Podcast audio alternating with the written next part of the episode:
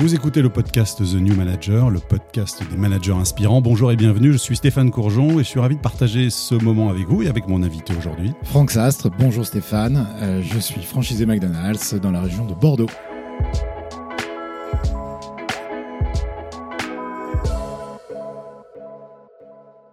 Bonjour Franck, merci d'être notre premier invité. Euh, d'abord quelques mots sur votre parcours pour qu'on vous connaisse. Études commerciales, hein, c'est ça? Tout à fait. École de commerce euh, à Angers et euh, derrière, après une spécialisation en finance, je me suis lancé dans la restauration, ce qui est assez peu commun. et je suis parti sur Paris pour quelques années chez Flo Prestige, puis un traiteur. Et à 29 ans, j'ai fait le choix de devenir franchisé McDo. Donc vous n'aviez pas McDo dans le centre dès le départ? Pas du tout. J'avais plutôt euh, pour habitude d'être dans les palaces et de vendre du foie gras. Donc, euh, même si j'étais dans le service et la restauration, j'ai changé un petit peu de catégorie. Et alors, du foie gras au burger, comment on y va? Eh ben, du foie gras au burger, on y va par envie d'entreprendre, en fait. Et c'est vrai que McDo était une opportunité euh, d'ouvrir une franchise et d'avoir mon entreprise. Et quand on a 29 ans, c'est parfois plus simple de s'adosser à une franchise que euh, d'ouvrir euh, from scratch euh, une entreprise. Donc combien de restaurants au départ dans votre première aventure? Un restaurant à côté de Vannes, en bon pour être précis. Donc vous n'avez pas suivi le parcours McDo, parce que je crois qu'on démarre en général au, dans, au restaurant, ensuite on est manager, directeur de restaurant, enfin je ne connais pas tous les postes, mais vous n'avez pas suivi ce parcours-là? Alors j'ai fait la formation qui m'a permis effectivement de valider tous ces postes-là. C'est une formation qui dure normalement une, une petite année, où on passe d'équipier à directeur et euh, ça nous permet d'apprendre bah, et de connaître les métiers de ceux qu'on va ensuite diriger. Donc vous arrivez directement franchisé. Vos recrutements, vos premiers recrutements, quelle direction vous fixez pour chercher vos équipes? Pour chercher quel type de profil, quel type de personnalité? Alors, les premiers recrutements, en fait, et ça a toujours été le cas, c'est-à-dire que c'était vraiment du, euh, recrutement local. On a une image internationale et donc euh, on a besoin euh, de s'ancrer au local. Et donc, bah, pour s'ancrer au local, une des meilleures solutions, c'est quand même de recruter local. Donc, on a recruté après des jeunes, parce que c'est vrai que McDo attire quand même plus souvent des profils jeunes qu'anciens. En revanche, divers et variés. C'est-à-dire que j'ai recherché à avoir des expériences vraiment très diverses, puisqu'on a la chance de pouvoir former très vite et n'importe qui à nos métiers. Donc, euh, autant avoir des personnalités euh, différentes et avoir une palette euh, intéressante au sein du restaurant. Donc, au départ, un seul restaurant. Est-ce qu'ensuite vous vous sentez finalement assez à l'étroit, j'allais dire, dans cette aventure? Bah, C'est comme, alors je sais pas, c'est comme toujours, mais en tout cas pour ma part, moi j'ai toujours été un peu impatient et, et gourmand, donc j'avais effectivement envie très vite d'avoir un deuxième restaurant et de grandir pour moi, pour mes équipes, donc euh, oui, effectivement, j'ai été un peu à l'étroit très vite, mais j'ai tendance à être à l'étroit assez vite. Donc ça a été Nantes ensuite, quatre restaurants dans l'agglomération nantaise. Aujourd'hui à Bordeaux, c'est combien? Aujourd'hui, c'est 11 restaurants sur Bordeaux. 11 restaurants et ça représente combien de personnes? On a un peu plus de 650 personnes. 650 personnes. Et alors, dans ces 650 personnes, combien y a-t-il de managers? On a alors, on a deux structures. C'est quoi d'ailleurs un manager chez, McDo? C'est ça en fait la première question. on a une structure qui est en restaurant. Dans chaque restaurant, on a un directeur qui est un cadre autonome et que je veux véritablement être un directeur de centre de profit c'est-à-dire qu'il maîtrise l'intégralité de ces sujets, des chiffres et euh, des leviers du restaurant. Puis après, un directeur adjoint, cinq managers environ, puis des chefs d'équipe. La restauration est un petit peu comme l'armée, avec beaucoup de grades. Donc euh, on, a, on a beaucoup de, de, personnes, de postes et avec des grades différents. Ça veut dire qu'un chef d'équipe est un manager il n'a pas ce titre, mais il manage quand même, puisqu'il dirige une équipe. Un chef d'équipe est souvent un manager en formation ou un équipier qui partage son expérience. Il a euh, donc c'est un jeune manager mais euh, il n'a pas euh, la différence entre un chef d'équipe et un manager, c'est que le manager va avoir en plus un des pôles du restaurant à s'occuper. C'est-à-dire que ce soit le pôle des produits, que ce soit le pôle des ressources humaines, etc. Qu'un chef d'équipe, lui, est concentré sur son équipe, sur le terrain à un instant T. Vous laissez toute l'attitude à vos directeurs pour recruter leurs cinq managers, par exemple en l'occurrence, ou est-ce que vous souhaitez avoir votre mot à dire? Non, pour les directeurs, ils ont leur libre, leur libre choix sur leur manager, ce qui fait qu'on a effectivement des profils très variés en fonction des restaurants et euh, des restaurants qui sont marqués par les directeurs. Et ça me va très bien que justement chaque restaurant ait sa personnalité. Quand vous recrutez un directeur qui est donc finalement un manager, si vous devez lui donner un conseil, quel est-il? De ne pas avoir peur, d'oser, d'être transparent et de s'appuyer sur ses équipes. Et je pense que tout ça va ensemble. Est-ce que finalement vous, vous managez vos managers comme un directeur finalement manage ses équipes? Est-ce que finalement, il y a une touche McDo dans, dans le, manager, management où la touche, elle est finalement celle de Frank Sastre? Je pense que les, les, ce qui nous rassemble, c'est le Big Mac. Et ce qui nous différencie, c'est vraiment notre management. C'est-à-dire qu'il y a aujourd'hui 350 franchisés en France, avec 350 manières euh, de faire des hamburgers différentes. Certains s'en rapprochent plus que d'autres. Mais non, on a, euh, on a une touche euh, personnelle parce que, d'une part, ça dépend de la, du moment auquel on le fait. Je pense que je ne manage plus aujourd'hui à 47 ans comme je le faisais à 29 ans. Je ne peux pas manager un restaurant comme j'en manage aujourd'hui 11. Donc, euh, on évolue aussi dans son style de management. Et puis après, on a chacun ses personnalités. Et, euh, je pense que pour être un bon manager, il faut respecter sa personnalité. J'ai une tendance, moi, à être plutôt euh, collaboratif et participatif. Je ne me verrais pas du jour au lendemain devenir un, un, un, tyran. Je pense que je le vivrais assez mal et ça serait assez rapide. Ça veut dire qu'en management, on ne peut pas être quelqu'un d'autre que celui qu'on est. Je pense qu'on ne peut pas l'être longtemps et on ne peut pas l'être bien. Après, ça ne veut pas dire qu'il y a un meilleur mode de management qu'un autre. J'ai des, des, collègues et des chefs d'entreprise euh, qui sont des amis et qui ne fonctionnent pas du tout de la même manière que moi. Et pour autant, je pense que ce sont d'excellents chefs d'entreprise. Mais pour se respecter et pour pouvoir bien faire les choses, je pense qu'on fait les choses bien lorsqu'on les aime. Et euh, bah, ça fait partie du management, on est une parmi d'autres. C'est intéressant parce que tout à l'heure, vous nous disiez qu'à 29 ans, finalement, vous ne managiez pas comme vous managez aujourd'hui. Quelles sont les différences aujourd'hui pour vous? Alors, d'une part, par la force des choses, je suis obligé de déléguer beaucoup plus que ce que je ne l'étais. Avec 1 et 11 restaurants, voilà. effectivement. Donc ça, ça m'a été imposé, cette délégation. Et puis, je, pense qu'il y a aussi la, confiance que l'on donne dans les autres, l'être capable de leur laisser prendre leur chemin et de les laisser faire leurs erreurs. C'est-à-dire que moi, je, suis très attaché au fait que les, que les personnes osent. Je veux avoir des managers qui managent vraiment, c'est-à-dire qui prennent des décisions, qui parfois savent sortir du cadre, savent emmener leurs équipes. Et donc, bah, ça veut dire qu'on peut se tromper. Donc, le droit à l'erreur doit exister. On peut se tromper, c'est pas très grave. On arrive la plupart du temps à se récupérer et apprendre de ses erreurs. Donc aujourd'hui, je suis beaucoup plus à l'aise avec ça que ce que je n'étais plus jeune. Peut-être aussi parce que j'ai un peu plus confiance en moi euh, qu'à 29 ans. Vous osez plus laisser oser en quelque sorte. Exactement. Dans cette période euh, euh, qu'on a vécue euh, depuis le mois de mars 2020, comment vous avez gardé en éveil, comment vous avez gardé concerné finalement vos managers? Je pense une des clés, ça a d'abord été la communication. C'est-à-dire, est-ce que l'entreprise était préparée à communiquer en dehors de ce que l'on savait faire avant? C'est-à-dire, est-ce qu'on avait des outils? Est-ce qu'on était déjà en place pour parler le même langage? Et est-ce que euh, les choses étaient claires? Je pense que ça, ça nous a aidé, nous, à, passer cette, euh, cette période-là, parce que euh, il se trouve que j'avais repris euh, cette entreprise un an et demi avant. Donc on était en train de mettre en place tout ça. Heureusement que c'est arrivé au bout d'un an et demi et pas au bout de six mois, parce que je pense qu'on n'était pas aussi armé qu'on l'aurait été. Donc ça, ça a été la première des choses, c'est-à-dire de, de, communiquer, de garder le lien. Il a fallu parfois rassurer, parfois remotiver, parfois freiner. Et Quand en vous tout dites cas, rassurer, par exemple, vous avez fait face à quel doute, quelle question? Tout un chacun, on était devant l'inconnu. C'est-à-dire que est-ce qu'on allait rouvrir Comment est-ce qu'on allait rouvrir Où étaient passés euh, les salariés Est-ce qu'ils étaient là Est-ce qu'ils étaient plus là Où étaient passés les clients Est-ce qu'ils reviendraient de la même manière Donc il a fallu rassurer tout ce monde. Il a fallu rassurer également entre les annonces qu'on peut entendre, notamment avec des presses qui peuvent être un peu anxiogènes. Et donc, il a fallu aussi les rassurer, puisque euh, est-ce que je vais être payé à la fin du mois, pas payé à la fin du mois? C'est des questions aussi basiques que ça auxquelles il a fallu répondre. Donc, c'est tout ça euh, où il fallait être en capacité d'apporter des réponses assez rapidement. En quoi vous avez finalement profité, en quelque sorte, de, cette période aussi, peut-être pour modifier votre organisation, euh, la façon de travailler aussi de vos managers? Est-ce que vous avez formé aussi vos managers pendant cette période-là? On, a profité en fait nous plus du départ, c'est-à-dire du nouveau départ euh, que de la période en elle-même. Mmh. Euh, c'est-à-dire que chaque réouverture a été vécue comme l'occasion de remettre à plat euh, des bonnes pratiques, euh, de repartir avec un, un outil de travail qu'on a, sur lequel on a apporté les modifications. On a beaucoup fait travailler nous, les corps, de, enfin les, les entreprises, pour remettre nos restaurants à niveau et pour faire tout ce qu'on n'avait jamais le temps de faire, parce qu'on est ouvert 7 jours sur 7, pour certains 24 heures sur 24. Et donc, ça a été euh, une aubaine, euh, finalement, que d'avoir le temps euh, de pouvoir travailler dans les restaurants et de remettre des outils de travail de manière optimale pour les réouvertures. Est-ce que ce sont des périodes comme ça qui mettent aussi à l'épreuve la solidité, la solidarité, la cohésion d'une équipe?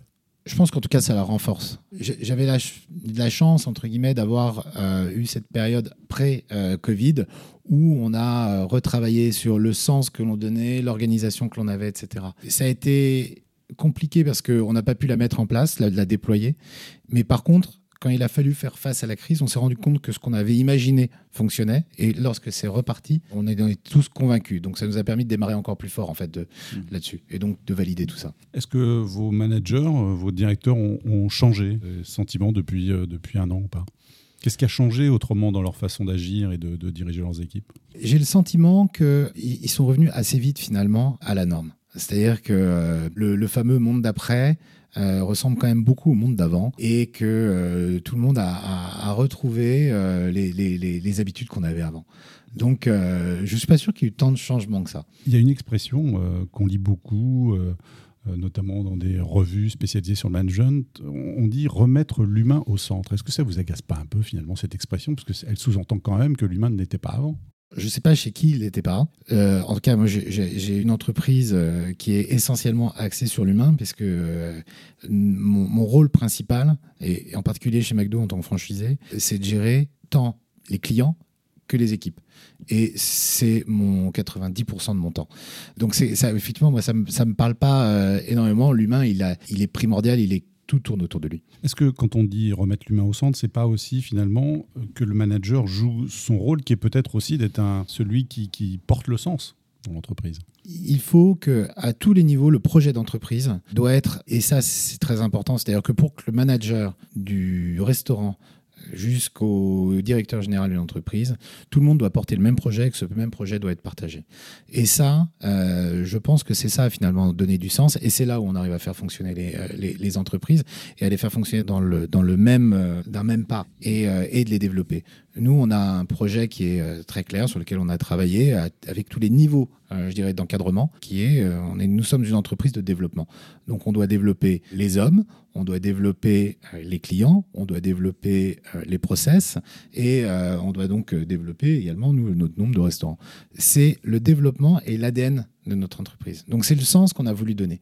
Si un jour on n'arrive pas à développer quelqu'un, c'est qu'on est en dehors de ce qu'on s'est mis comme objectif. Donc oui. Mais comment on donne du sens finalement pour quelqu'un qui est en, bas de l'échelle, si je puis dire, dans, dans l'entreprise, celui qui fait griller les steaks et qui met les steaks entre les morceaux de pain? Comment lui peut avoir du sens sur le, projet? Parce que je pense qu'il y, a, pour moi, il y a deux choses. C'est-à-dire qu'il faut avoir un projet clair et dans lequel chaque action est menée avec ce prisme-là. Euh, et je parlais du développement, c'est-à-dire que là, euh, c'est très clair, c'est-à-dire c'est de la formation. C'est-à-dire qu'aujourd'hui, euh, je fais des steaks pour reprendre l'expression, mais demain, je ferai peut-être des glaces. Après-demain, j'ai au comptoir. En tout cas, j'apprendrai, je me mm. développerai. Et puis, il faut aussi avoir le faire savoir. Donc, c'est-à-dire quels sont les outils et s'assurer qu'on ait bien les outils à disposition au sein de l'entreprise pour euh, diffuser ce message, euh, le fameux récepteur et émetteur. Donc, euh, ça sert à rien effectivement d'avoir des maîtres si en face ça n'aboutit nulle part. Donc, c'est vrai que nous on a essayé de mettre en place un réseau interne, on a essayé de mettre en place, on s'assure qu'il y ait des remontées par des rendez-vous avec les salariés pour pouvoir vérifier et valider que le message passe. Le manager, est-ce que c'est aussi le, développeur de talent pour vous, vous parliez tout à l'heure de l'évolution possible aussi pour les salariés. Il doit être capable de faire évoluer les talents. Et je dis même, il y a des talents qui sont faciles à faire évoluer. C'est-à-dire qu'on a des talents qui vont euh, naturellement évoluer. Et cela, c'est formidable quand on les a. On est tous très, très contents de les avoir parce qu'ils nous entourent, parce qu'on sait qu'avec un, un minimum d'efforts, on va avoir là euh, des partenaires à nos côtés, des collaborateurs qui vont être formidables. Mais c'est surtout tous ceux qui ne sont pas aujourd'hui révélés ou qui sont peut-être plus difficiles à révéler, euh, ceux où il va falloir tailler la pierre un peu plus. C'est cela qu'il faut savoir aujourd'hui révéler. Et donc, euh, le, vrai, pour moi, le manager, il est là. Hmm. Euh, il n'est pas de faire de, de, de, révélations faciles, aller faire des recrutements qui pourraient paraître simples. Au contraire, c'est de, faire en sorte que quelqu'un qu'on n'avait pas identifié ou quelqu'un dont on ne pensait pas qu'il allait avoir les capacités, finalement, parce qu'on le met au bon endroit, parce qu'on lui donne les bons outils, va s'avérer euh, être un, un, collaborateur précieux et avec une évolution réelle. Et je pense qu'on y gagne parce que la personne qu'on a fait évoluer nous est acquis, fidèle euh, et, on parlait de sens. Là, je pense qu'on lui a donné un, vrai sens, l'entreprise. Vous avez dû en faire émerger beaucoup de talents, j'imagine, depuis, depuis 20 ans. Est-ce que vous fiez beaucoup à votre intuition pour les faire émerger, pour ressentir les personnes qui, qui ont ces talents-là, justement? Alors, tous mes collaborateurs proches vous le diront, effectivement, ça leur fait très peur parce que je suis plutôt intuitif euh, par rapport à ça. J'aime avoir des règles, avoir des process et j'aime tout autant ne pas les respecter. Donc, euh, je ne, je détesterais ne pas avoir de process et d'expliquer de, bien comment je vais faire, euh, mais j'ai beaucoup de mal à rester dedans et je pense que on, parlait de confiance tout à l'heure. je pense qu'on doit se faire confiance, on doit garder nos intuitions et c'est ça qui fait aussi l'identité et la force d'une entreprise. Quand ce n'est pas financièrement, comment on peut donner de la reconnaissance finalement aux salariés? Dans un projet je pense que la, reconnaissance qu'on peut donner aux, salariés, elle va être dans l'apprentissage d'un nouveau métier, dans la capacité demain à se projeter ailleurs que dans notre entreprise. C'est-à-dire que pour moi, le, je ne veux pas avoir euh, des directeurs de restaurants McDonald's. Je veux avoir des directeurs de centres de profit. C'est-à-dire que demain, il, dirigera un autre centre de profit. Et donc, c'est ça, je pense, le métier, l'apprentissage du métier, et donc la, capacité, c'est important notamment pour toute la, la, nouvelle génération dont je suis entouré. On sent bien que cette volonté d'aller voir ailleurs, de ne plus rester euh, dans une même entreprise euh, pendant des années, et donc de leur offrir des passeports pour pouvoir euh, aller euh, s'intéresser à tel ou tel secteur, ou tel ou tel métier, ou tel ou tel pays. Euh, et, je crois que c'est ça notre, ce qu'on peut leur apporter. Donc vous les imaginez ailleurs que chez vous? Surtout oui. Surtout oui. Sur quoi vous ne transigez jamais en tant que manager? La transparence quelqu'un qui ne serait pas transparent est pour moi quelque chose qui est, euh, qui est rédhibitoire. Parce qu'on peut, on, peut faire des erreurs, évidemment, on peut se tromper, évidemment, on peut faire beaucoup de choses. J'ai besoin de transparence, d'autant qu'effectivement, avec la multiplication des sites, je, peux être éloigné du quotidien euh, des uns et des autres. Donc, euh, quelqu'un qui voudrait cacher quelque chose pourrait très honnêtement et objectivement le faire. Donc, j'ai besoin de cette vertu-là. là-dessus. Pour moi, ça, c'est pas envisageable. Et puis après, le fait pour moi, je, n'aimerais pas avoir des managers qui n'ont pas de chance. La chance a sa place quand on est manager? Elle est indispensable. Mais la vraie chance, c'est-à-dire que la, chance n'existe pas. Donc, c'est-à-dire que euh, il faut la créer des managers qui viennent me voir en me disant vraiment j'ai pas de chance, je, ne comprends pas. C'est-à-dire que ça n'existe pas. Ils ne se sont sans doute pas mis dans une position pour avoir de la chance. Et, ça, je souhaite que tous mes managers soient chanceux. Et c'est pour moi une, vertu euh, indispensable. C'est-à-dire qu'ils aient mis en place autour d'eux tout un, un faisceau qui va faire parce qu'ils ont les bonnes personnes, ils sont entourés des bons collaborateurs, parce qu'ils ont anticipé, parce qu'ils ont été voir ailleurs d'autres réseaux, parce qu'ils sont intéressés à leur environnement, que euh, évidemment ils vont avoir de la chance. Évidemment, ils en auront plus que celui qui n'a euh, pas anticipé tout ça et qui n'a pas fait ce travail-là. Donc je n'aimerais pas avoir des collaborateurs pas chanceux. Vous disiez tout à l'heure que vous ne managiez pas à 47 ans comme à 29 ans. Est-ce que le manager se bonifie avec le temps? C'est-à-dire, puisqu'on parle du new manager, quel manager serez-vous dans 20 ans? Je ne sais pas comment j'aurais répondu sur cette question à 29 ans. Est-ce que j'aurais trouvé que j'aurais été plus mature à 47 En tout cas, euh, aujourd'hui, je vais vous dire qu'évidemment. non, je pense je pense, je pense pas. Je pense pas qu'il y ait de, Une fois de plus, comme il n'y a pas un seul style de management, comme il n'y a pas une seule euh, manière de faire, je, pense que euh, on est. On parlait d'intuition tout à l'heure. Euh, c'est aussi important. C'est-à-dire que ce qui est important, c'est de bien manager dans l'instant présent. Et ça, on peut le faire à 29 comme on peut le faire à 47, et j'espère un peu plus tard aussi. Et donc, j'espère que je serai toujours bien dans l'instant présent pour manager. Là, je ne compte pas. J'ai quelques questions pour terminer pour vous, Franck Sastre. Quelle est la phrase que vous détestez entendre au boulot? Mais j'ai pas de chance. Et voilà. Quel est votre mantra, leitmotiv ou citation préférée? Je, vais reprendre celle en fait de quelqu'un qui est pas très connu mais qui est mon, fils plus jeune qui euh, se lève régulièrement en se disant je sens que ça va encore être une bonne journée. ah ben tiens j'allais justement vous poser la question qu'est-ce qui peut vous faire dire que vous avez passé une mauvaise journée au boulot? Pas grand chose, pas grand chose. Objectivement, j'ai passé assez peu de mauvaises journées au boulot. J'ai passé des journées compliquées, mais, mais j'ai pas passé de mauvaises journées au boulot. Une journée compliquée, c'est une journée où vous n'avez pas eu de chance? C'est une journée où j'avais peut-être pas anticipé effectivement à peu près tout. Quelle est l'application ou plateforme professionnelle ou personnelle qui vous facilite la vie au quotidien? Aujourd'hui, Steeple, qui est euh, la plateforme qui me permet effectivement de, gérer le réseau interne de mes collaborateurs, qui est entre un WhatsApp et un Facebook interne. Un réseau social interne. Exactement. Quelle habitude a changé votre vie? Les listes, les to-do listes.